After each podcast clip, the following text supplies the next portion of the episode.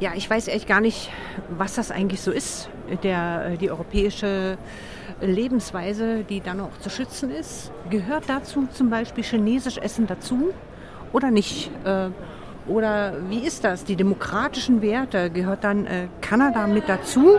Denn die haben ja ähnliche Werte vielleicht wie wir oder so. Also ich habe keine Ahnung, worum es hier geht, aber wahrscheinlich äh, ist es in erster Linie eine Form der Abschottung wieder mal gegenüber Flüchtlingen und wir werden niemals in unserem Leben ein solches äh, Portfolio unterstützen, dass Sicherheit und Migration in einen Topf geworfen werden und einen solchen Quarktitel werden wir auch niemals akzeptieren, das will ich dazu sagen. Und es gibt auch, glaube ich, nicht wirklich Unterstützung im äh, Europäischen Parlament dazu.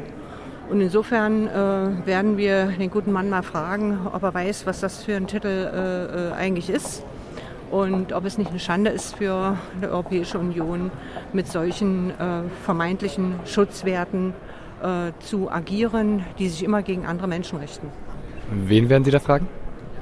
Na, den Herrn Sinas persönlich. Den treffe ich ja in zwei Stunden und da bin ich mal neugierig, was er erzählt.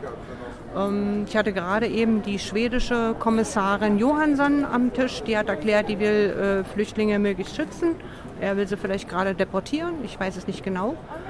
Also äh, ich glaube, dass wir wirklich aufpassen müssen, dass wir nicht eine europäische Arroganz entwickeln. Die haben wir schon in Amerika, die braucht man nicht noch hier.